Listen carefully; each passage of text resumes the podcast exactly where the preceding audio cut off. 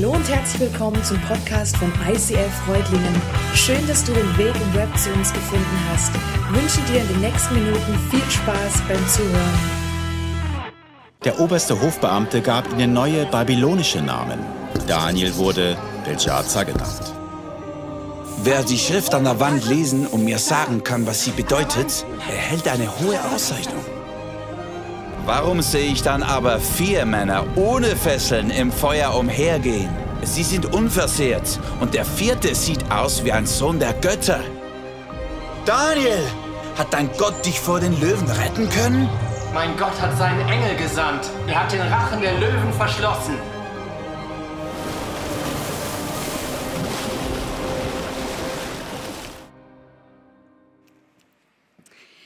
Ja, herzlich willkommen zu unserer neuen Serie, wie die Schweizer sagen, oder Serie, wie die Deutschen sagen. Ja, vielleicht könnt ihr immer wieder mal so ein bisschen loslächeln, weil das eine oder andere Wort nicht so deutschkonform wird. Ich kann es nicht ändern, ich will es auch nicht ändern. Sorry.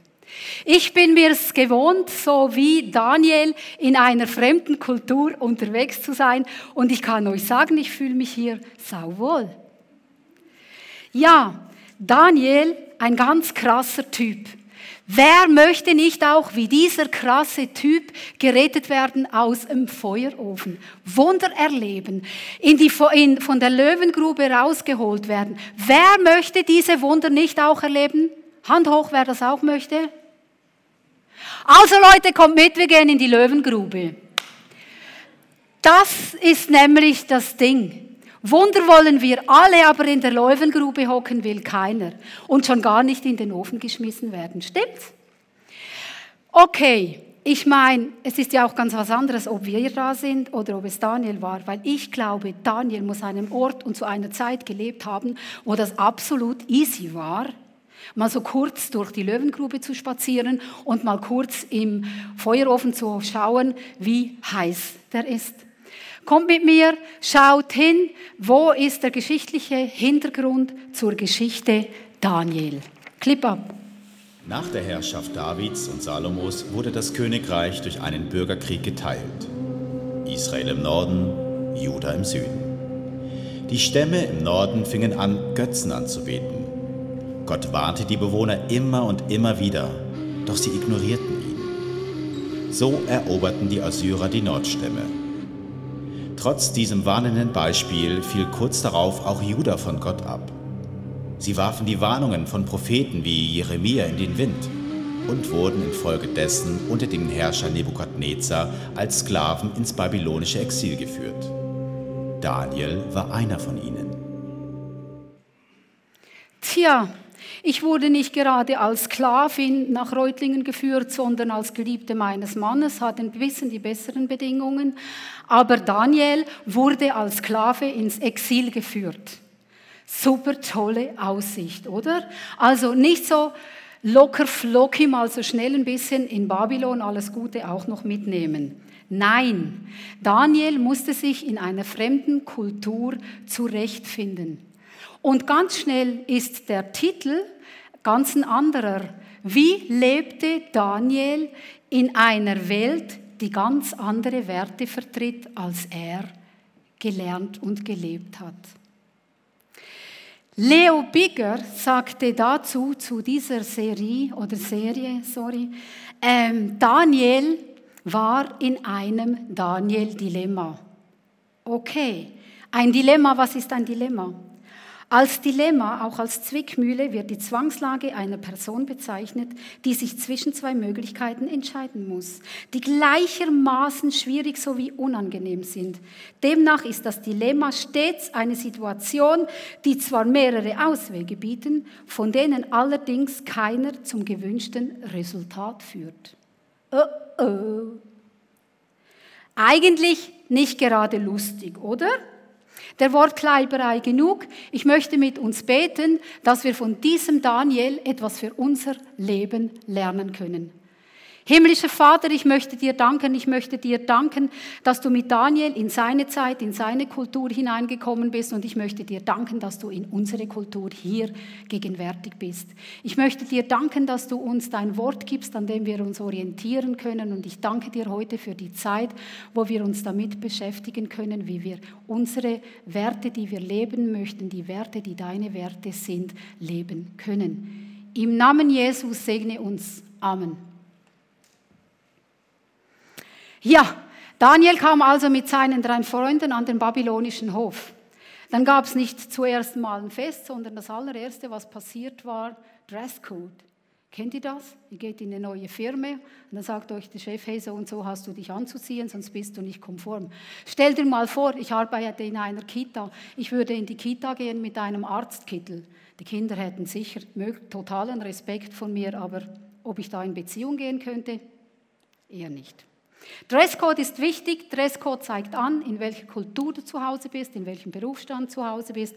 Das kann man ja noch akzeptieren. Aber dann wird es richtig hart für die Jungs. Die Jungs, die haben nämlich neue Namen bekommen. Einfach so, zack. Der Hofbeamte hat einfach bestimmt, heute heißt du anders. Hey Daniel, du heißt nicht mehr Daniel, das weißt du schon, oder? Kennst du deinen Namen schon? Daniel hat nämlich den Namen Belshazzar bekommen. Vorher hat dein Name bedeutet, Gott ist mein Richter. Jetzt bist du Belshazzar, Herrin.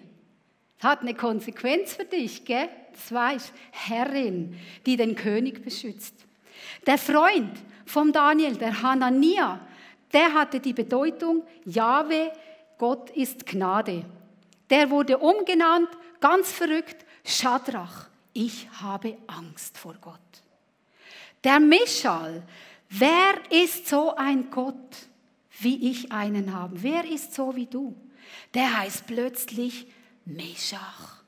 Meshach, ich bin verachtenswert, ich bin erniedrigt, ich bin ein, ich bin vor Gott nichts wert. Der andere Freund, Asaria, Gott hat mir geholfen, Gott hat mir gut getan, Gott hat eingegriffen, er wurde Abednego, Sklave vom Götzen Nego. Ich glaube, wir haben nicht einfach nur so Namen bekommen, damit wir wissen, wann wir angesprochen sind. Ich habe sechs Kinder. Ich weiß, was für ein Drama das, das ist, bis für jedes Kind der richtige Name und man muss ja immer zu meiner Zeit noch Mädchen- und Jungenname bereit haben, bis man da sich endlich einig war. Uh. Weil der Name, den ich meinen Kindern geben wollte, das sollte für sie ein Segen sein. Und ich glaube, dass es eben auch so war bei den Namen, die diese Jungs trugen. Gott ist mein Richter. Wow. Ich habe selber ein Kind, das Daniela heißt. Aber überlegt euch mal, was das heißen kann, Gott ist mein Richter. Hey, ich stecke noch immer so ein bisschen, aber ich steckte in einer Situation, wo ich mit Richter einfach ganz eine schräge Erfahrung gemacht habe.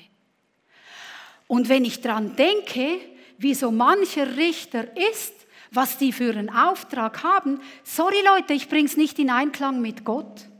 Und das soll ein segnender Name sein. Nein, Warum haben wir eigentlich Richter?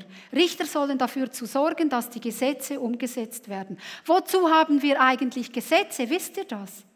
Ich habe gelernt in meiner Ausbildung, Gesetze sind dazu da, damit eine Gruppe oder eine Gesellschaft gut funktionieren kann.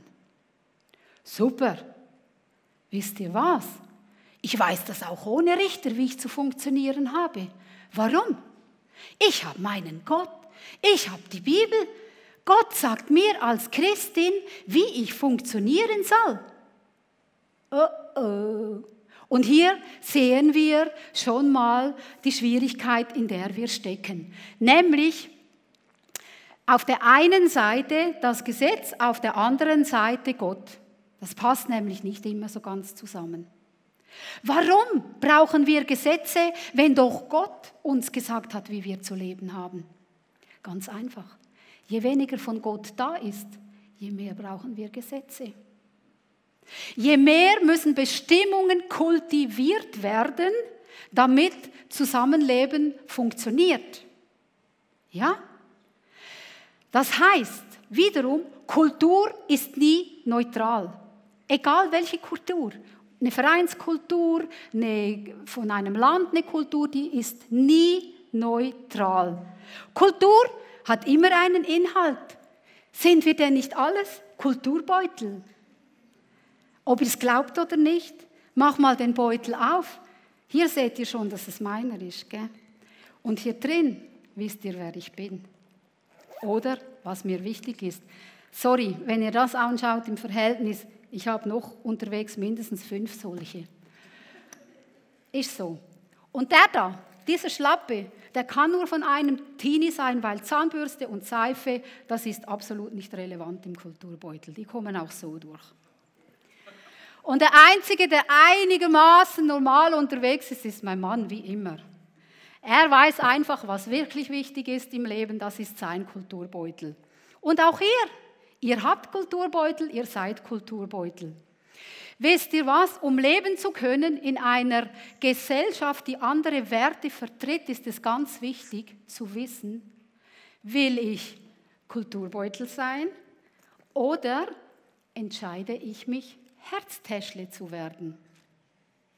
Warum? Das habe ich abgeguckt. Ich habe es abgeguckt bei Daniel. Schaut mal, was Daniel, als er gemerkt hat, er ist jetzt hier in einer Gesellschaft, die ein bisschen schräg ist, was er gemacht hat. Daniel beschloss in seinem Herzen, keine Speisen und keinen Wein vom Tisch des Königs anzurühren.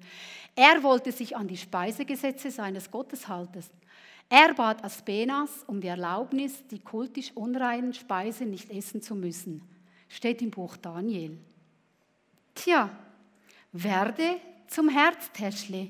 Wenn du in dieser Welt die andere Werte vertritt, Gottes Werte durchsetzen willst, musst du dich als erstes entscheiden in deinem Herzen, ich möchte Gottes Werte leben. Oh Hilfe, aber ich möchte Gottes Werte leben. Die kannst du nicht leben, ohne dass du nicht weißt, was sind denn Gottes Werte. Und wer Gottes Werte leben will, kommt an einem nichts vorbei, an der Bibel, an Gottes Wort. Darin zu forschen, zu lesen, kannst auch elektronisch lesen, kein Problem, das ist genau gleich heilig. Und so lange zu lesen und Gott zu bitten, bis er dir aufschlüsselt, was er jetzt gerade meint für dich. Gott zeigt es dir. Gott zeigt dir, welche Werte du in deinem Leben legen sollst. Gott zeigt dir, was er für dich für eine Richtung und für Werte bereithält. Entscheide dich in Herzen Gottes Wege zu, zu leben. Und dann bekommt der Name Daniel plötzlich ganz eine geniale Aussage plötzlich ganz eine geniale Aussage. Wenn wir von dieser gesetzlichen, richterlichen, verurteilenden Seite wegkommen, merken wir plötzlich, Gott ist mein Leuchtturm. Gott ist der, nach dem ich mich richten will. Und was gibt es für einen größeren Segen für Eltern, wenn Kinder sagen, jawohl, ich will mich nach Gottes Wort richten, dafür lebe ich. Dafür lebe ich. Ich will mich nach Gottes Worten richten. Kein Kulturbeutel mehr sein. Nein, in meinem Herzen sind Gottes Gebote, die mich frei machen, die mich nicht knechten, sondern die mich frei machen. Wenn du wissen willst, was die Werte sind, Computerfreaks, Ohren auf. Willst du einen guten Output, mach einen guten Input. Logisch. Wenn du wissen willst und leben willst, wie Gott das will, musst du wissen, was Gott von dir will. Füttere dich mit dem Richtigen, dann kommt das Gute heraus. Und das Verrückte ist, da passiert etwas anderes auch automatisch. Du hast im selben Moment Gemeinschaft mit Gott. Gemeinschaft mit Gott. Der Daniel hat sogar gebetet bei Gott, als es verboten war für alle. Er hat trotzdem gebetet. Und er hat immer die Gemeinschaft mit Gott gesucht. Und je mehr du in der Gemeinschaft bist, hast du einen wichtigen Faktor eben auch. Erstens die Nähe. Zweitens, du erfährst ganz genau, wie Gott dich gemacht, wie Gott dich gedacht hat. Du erfährst, was ist meine Identität. Das ist ein riesengroßes Problem unserer Gesellschaft. Wir haben so viele Freiheiten und finden immer weniger Menschen mit einer integren, mit einer ganz komplett guten Identität. Es ist schockierend, aber ich empfinde das so. Wenn du in der Nähe Gottes bist, hörst, was Gott zu dir sagt, dann hast du auch die Chance, eine integre, eine ganzheitliche Persönlichkeit zu werden. Schau, ich habe es euch angedeutet vorher. Schon die Namensgebung hat darauf hingedeutet, Gender ist keine neue Erfindung. Gender gab es zur babylonischen Zeit. Die haben einfach mal so knallhart dem Daniel Herrin aufgestülpt. Herrin, du sollst den König schützen. Ist das nicht Gender? Gender Mainstream? Was ist der Gender Mainstream? Und wisst ihr was? Ich muss keine eigenen Worte dazu suchen, sondern ich habe etwas gefunden, das möchte ich euch einfach mal von der Frankfurter Allgemeinen Zeitung so weitergeben. Ja, das sind nicht meine Worte, ich lese sie nur. Denn die Gender-Theorie ist eine sozialrevolutionäre Ideologie, die darauf zielt, die Geschlechterrollen zu zerstören, weil sie diese Rollen für künstlich, also beliebig formbar hält. Und das Mainstreaming-Konzept ist eine politische Technik, die das durchsetzen soll. Ist so. Ist keine Zukunftsmusik, ist so. Ich arbeite in einer Kita und du glaubst nicht, wie viele Weiterbildungen dauernd bei mir ins Haus flattern, wie wir mit dem Gender Mainstream, mit der Sexualerziehung der Kleinsten anfangen sollen, weil da ist ja am effektivsten, eine ganze Gesellschaft umzupolen, wenn man schon ganz klein findet. Und diese Erziehung soll in die Hände der Öffentlichkeit gehen, weil ähm, die Familie, die ist da eh schräg gepolt. Und wir wollen sicher sein, dass das umgesetzt wird. Eltern, steht auf. Steht auf, tut in euren Kitas kund, ich sehe das Sexualleben meines Kindes anders. Und ich möchte euch bitten, darauf Rücksicht zu nehmen. Das ist ein Recht, das ihr habt. Aber bevor wir natürlich schimpfen können über den Gender, müssen wir wissen, was ist denn göttliche Sexualerziehung? Und ich sage, das ist ganz eine geniale Sache. Gott hat Geschlechter gemacht, Mann und Frau. Ganz bewusst, bei der Geburt weiß man das schon, ob du Mann oder Frau bist. Da sollen wir jetzt aber nicht füllen mit irgend Rollen, mit irgendwelchen Klischees. Ich erlebe es immer wieder. Es gibt gute Erzieher und gute Pilotinnen. Wir sollen nicht an diesen Klischees festhalten. Wir sollen aber ganz bewusst jedes Teil, das Gott an uns erschaffen, geschaffen hat, in Würde und in einem Ja tragen. Ich bin Frau, ich bin Mann. Gott hat mir ein Schamgefühl gegeben. Dieses Schamgefühl soll nicht einengen. Dieses Schamgefühl soll mich schützen vor Verletzungen. Dieses Schamgefühl soll mich aber auch schützen, dass ich andere Menschen verletze. Ja, Gott, last but not least, Gott hat uns die Sexualität gegeben. Ein phänomenales Geschenk, ein Spaßfaktor, im Schutze der Familie, der Ehe. Stopp, nicht Familie. Ja, so. Und jetzt wisst ihr viel von dem, wie ich sehe, wie man was umsetzen sollte, umsetzen könnte. Aber jetzt haben wir bereits das nächste Problem. Ich weiß, welche Werte ich vertreten möchte, aber ich weiß auch, dass ich meine Welt, in der ich lebe, nicht vor den Kopf stoßen möchte. Wie mache ich das? Es gibt verschiedene Möglichkeiten. Du hast hier das Wort und du siehst genau, dass ihr seid, glaube ich, alle ein bisschen schräg drauf, weil die Bibel, die sagt nämlich ganz was anderes. Das, was ihr da hinten sagt, das ist total daneben. Das könnt ihr so überhaupt nicht leben und ihr werdet schon sehen, wo es hinführt. In die ewige Verdammnis. Nur, dass es wisst. Nur wir hier im Kreise der Bibellesenden und denen, die das Bibel als Schwert benutzen, sind richtig. die gesetzliche Schiene. Dann gibt es die andere Schiene, die sagt, wow, du bist wunderbar gemacht. Ja, ich verstehe es schon. Das oder das macht dir jetzt gerade Mühe. Nein, Gott hat kein Problem damit. Alle, alle, alle werden in den Himmel kommen. Gott ist großzügig. Du hast nichts zu tun. Komm, take it easy, mach dir keinen Stress. Nein, war es wohl auch nicht, oder? Gibt nur eins für mich, lies in der Bibel, was ist meine Richtlinie in solchen Situationen? Meine Richtlinie in solchen Situationen ist die Geschichte von Jesus. Ich schaue mir an, wie hat Jesus das gelebt? Dann kommt die Geschichte der Ehebrecherin zum Zug.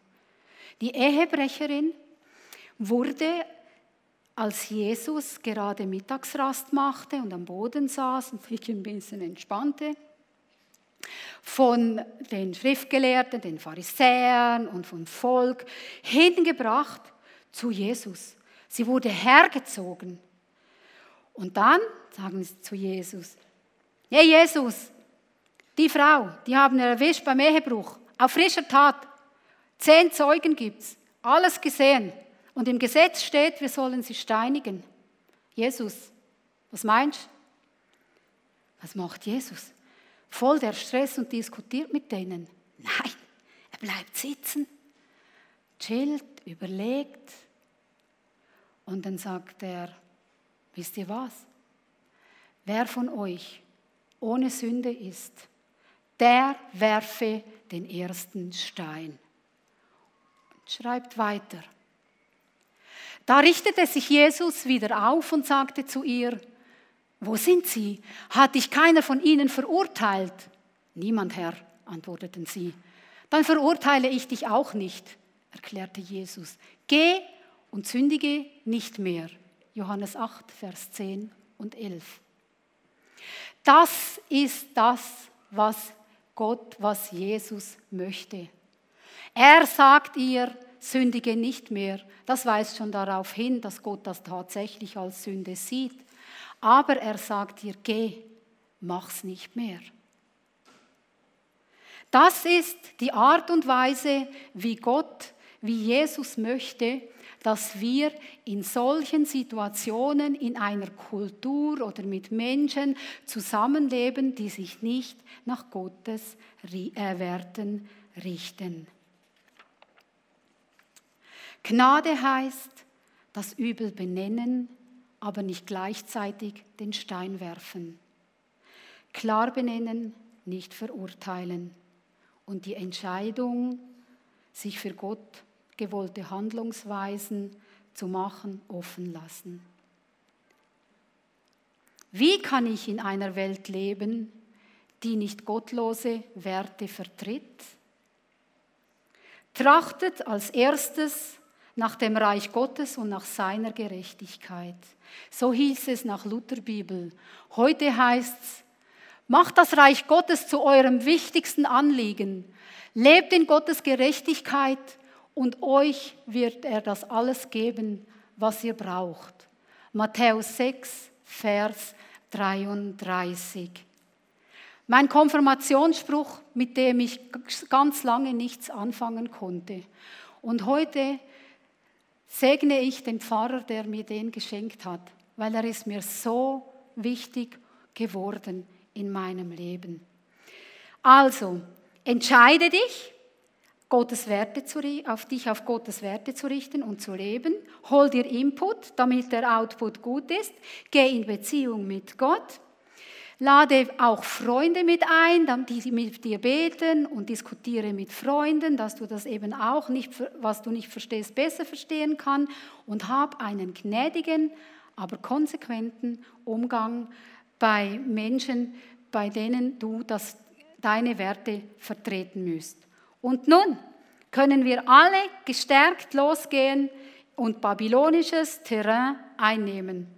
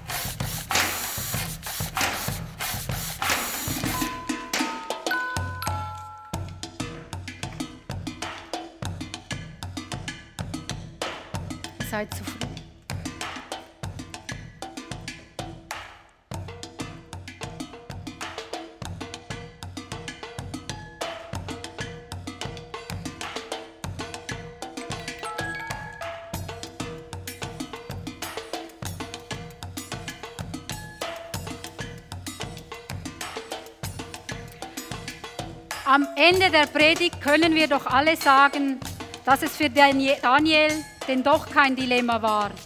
Ja, er hat den Spagat aushalten müssen. Ja, babylonische Könige und die Geschichte Israels ist nicht aufgelöst worden. Doch, ich finde, Daniel hat sehr wohl ein erwünschtes Resultat erreicht. Er hat in einer Welt mit anderen Werten seine göttlichen Werte gelebt und dadurch den Menschen nähern gebracht. Daniel, der Engel Gabriel sagte zu ihm, ein Mann, der Gott liebte. Weißt du, Namen haben eine große Bedeutung. Ich weiß nicht, wie es dir geht. Was bedeutet dein Name? Vielleicht bedeutet er etwas, das gar nicht zu dir steht und das jetzt auf dir lastet, immer noch. Vielleicht musst du dieser Bedeutung absagen und sie von dir loswerden, damit du in eine neue Bestimmung für dein Leben hineinkommst. Die Säule, sie steht für Götzendienst. Hier mussten die Babylonier einen Götzen anbeten. Einen Götzen, das ist ein Gott, der nicht unser Gott ist, der Himmel und Erde geschaffen hat. Gott bedeutet mein Höchstes. Was ist dein Höchstes? Gibt es einen Götzen, den du endlich absagen musst? Das kann ein Finanzgötze sein, das kann eine Körperkultur sein, das können deine Minderwertigkeitskomplexe, die du immer wieder aufsetzt. Es können hundert verschiedene Sachen sein, die dir wichtiger sind und die dein Leben mehr bestimmen als Gottes Werte. Vielleicht ist es an der Zeit für dich, sie abzulegen. Und dann mach das heute. Heute möchte ich euch auffordern zu einem Entschluss für alle. Schaut, Daniels damals ist stehen geblieben vor diesem Götzen. Der hat sich nicht einfach nur dahingesetzt, weil alle sitzen. Er ist nicht einfach niedergekniet vor dem Götzen. Er hat gewusst, es kostet mich heute etwas, ich bleib stehen. Vielleicht musst du heute auch aufstehen zum Zeichen vor dem, knie ich nicht hin.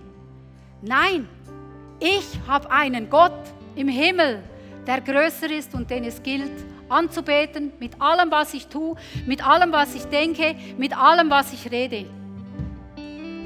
Es kann sein, du hast noch nie eine Entscheidung gefasst, für Gott und mit Gott zu leben. Dann ist es eben auch an der Zeit, dass du aufstehst Lass die Gelegenheit nicht an dir vorbeigehen. Gott hat eine ausgestreckte Hand. Jesus ist auch für deine Schuld gestorben. Er ist gestorben mit offenen Armen, damit du in diese Arme hineinkommen kannst, dieses Gnadengeschenk annehmen kannst und einen ewigen Frieden haben wirst, der, wenn es hier zu Ende ist, geht es in der Herrlichkeit weiter, wo wir nicht mehr gegen Kulturen kleben und kämpfen, sondern wo wir nur noch in seinem Frieden und Freude und absoluten Vollkommenheit leben. Ich möchte euch bitten, nein, ich zwinge euch nicht, ich bitte euch nicht, ich sage euch jetzt, Steps im Leben sind wichtig. Wenn du dich jetzt entscheiden willst, nicht vor diesem Götten hier sitzen zu bleiben, sondern zu sagen, ich stehe auf für meinen Gott, dann tu das. Dann steh jetzt mit mir auf und lass für dich beten.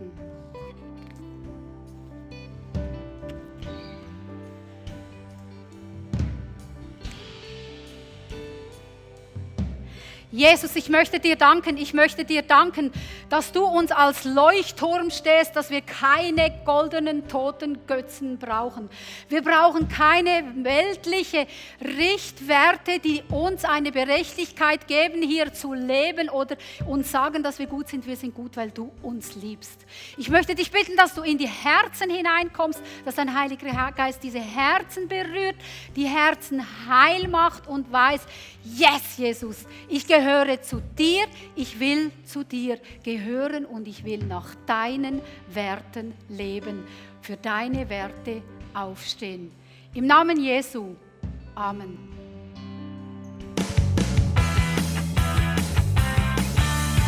ICF Freudlingen sagt Dankeschön fürs Reinklicken. Weitere Infos findest du unter www.icf-freudlingen.de.